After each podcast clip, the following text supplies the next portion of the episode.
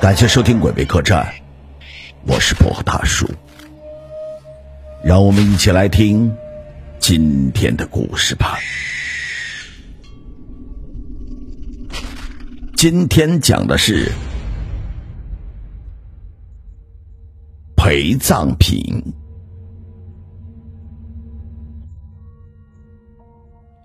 老王长相丑陋，种地为生。年过四十，还打着光棍儿，守着老房子，和老母亲相依为命。老王家三代单传，到了王显贵这一代，却卡住，传不下去了。老母亲每每想到此处，总免不了唉声叹气一番。老王也想老婆孩子热炕头啊，年轻的时候相过几个姑娘，见一面。人家就不干了，为啥？太丑呗。现在岁数大了，老王知道能成个家的希望也越来越渺茫了，渐渐的也就断了这个念想，满心想着好好伺候着老母亲，将来给老母亲送终，自己也就没什么遗憾了。可老母亲不这么想啊，大姑娘是不可能了。找个小寡妇什么的也行啊，一来能给老王家续上香火，二来自己百年之后老王也有个知冷知热的伴儿啊。老母亲今天攒了几个鸡蛋，托东村的李嫂给介绍个对象，明天拎上十斤苞米面，求西村的张婶儿给说和说和。老王心疼搭出去的东西，也心疼老母亲。但见老母亲固执如此，也只好听之任之了。功夫不负有心人，还真让媒婆翻出这么一位寡妇。老母亲这个高兴，赶紧张罗着提亲。没过几日，两人就成了亲。那寡妇带着一儿一女就搬了过来。一开始还好，虽然偶尔吵闹，但也算过得安稳。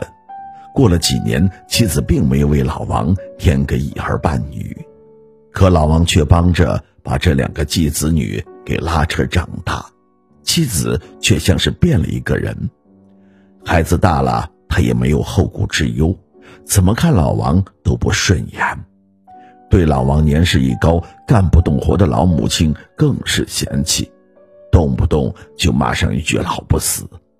老母亲装作没有听见。自己的儿子娶个媳妇儿不容易呀。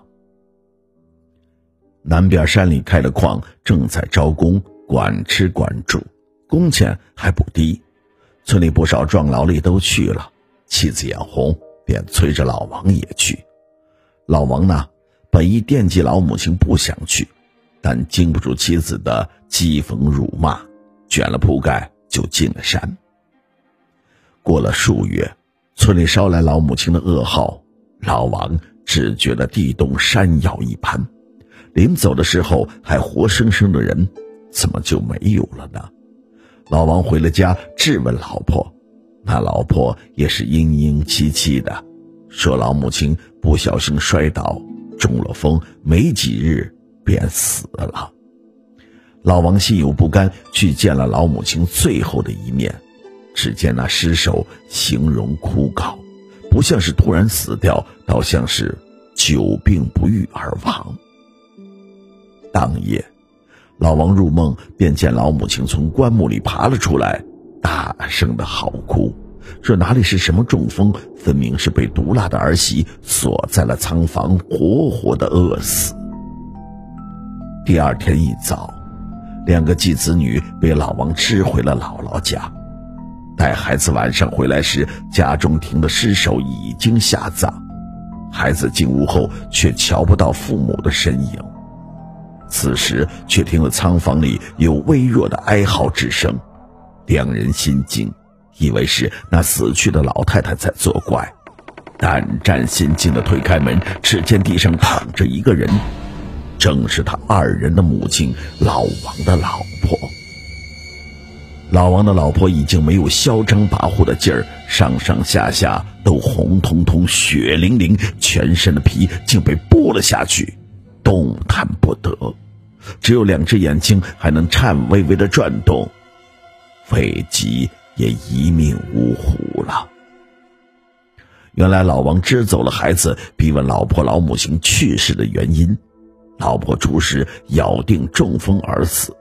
见老王铁心追问躲不过，又知老王一向懦弱，谅他不敢做出什么伤人害命的事情，索性便全盘托出，来了一个死猪不怕开水烫。老王闷不吭声的出去反锁了院门，任凭老婆踢打叫骂，愣是扒光了他的衣服，用绳子捆了一个结实。从屋里拖到了仓房，回身转到了厨房，烧了一大锅的开水，一瓢一瓢的浇到老婆的身上，取出菜刀，在她手腕、脚踝各划开一条口子，用力的扯开伤口，狠命的往里吹气。几个听到惨叫的邻居趴在门缝上看到这一幕，知道老王是杀红了眼，也不敢贸然进来救人。老王顺着脖颈、手臂、腋窝、腰侧、大腿的外侧一路走刀下来，将老婆的皮剖成了两半，用力的撕扯、洗净、擦干，缝制成人皮褥子，垫在了棺材里老母亲的身下。从此，江湖中多了这位只闻其名，不见其人的传奇刀手——剥皮。